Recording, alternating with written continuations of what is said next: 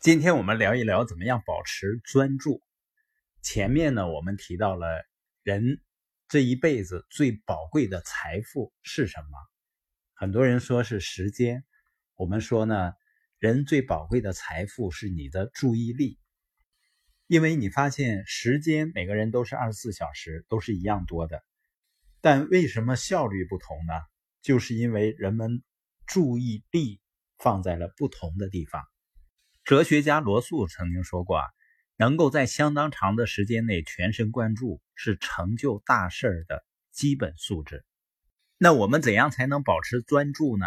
首先呢，就是严格的执行优先次序，也就是你安排做事情的时候呢，不要先做简单的事情，或者呢先做难的事情，或者呢紧急的事情，你应该先做重要的事情。什么是重要的事情呢？就是跟你目标。有关系的回报最高的动作，所以当我听到人们说没有时间看书、没有时间参加研讨会的时候，我就知道他的优先次序呢出了问题。他如果不改变的话，一定是忙碌一生的。你比如说，别人问我，你是怎么能抽出时间看书和参加研讨会的？我说，那是因为他们是最重要的事情啊。因为跟我目标有关系的回报最高的行为就是成长，所以它是我最优先安排的事情。而人们安排事情呢，倾向于安排那些重要和紧急的事儿。对于这些重要但是不紧急的事情呢，倾向于往后推。那时间长了呢，就会发现他生活中呢总会出现一些急事儿。出现急事儿的原因就是成长的不够啊。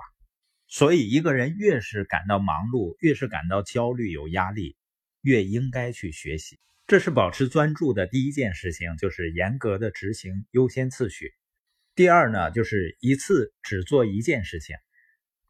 现在人们的生活节奏很快呀，所以很多人倾向于同时做很多事情。有研究资料表明呢，在不同的事情之间切换，有可能使你的效率降低百分之四十多。也就是说，与其同时完成很多事情，在不同任务间切换，倒不如一次专注一件事情的效率更高。像我呢，会把微信啊和其他的一些 APP 的提醒功能都关掉了。比如我在录音的时候，我不会在这个过程中再去做其他的任何事情。节省时间、专注思维的一个方法是什么呢？你可以给自己制定一个类似于公司制度的规则，比如上午九点前不看微信。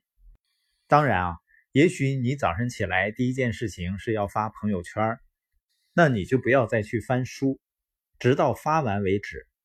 如果呢，你九点之前的时间是看书，那你就不要看微信。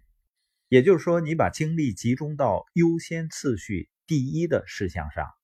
保持专注的第三件事情呢，就是制定目标。我相信目标是非常非常重要的，因为在目标明确之前，你的头脑是不会专注的。目标的作用就是让你能够集中注意力，知道自己应该做什么，给你指引方向。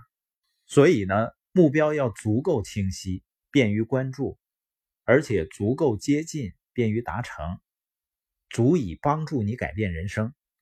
你要把你要达成的目标，包括行动的计划目标，都写出来，放在你能够随时拿到、随时看到的地方。如果你真的希望确保目标得到关注，你要听一听贝拉斯科的建议。他说啊，如果你不能把自己的想法写清楚在我的名片后面，那你就是还没想清楚。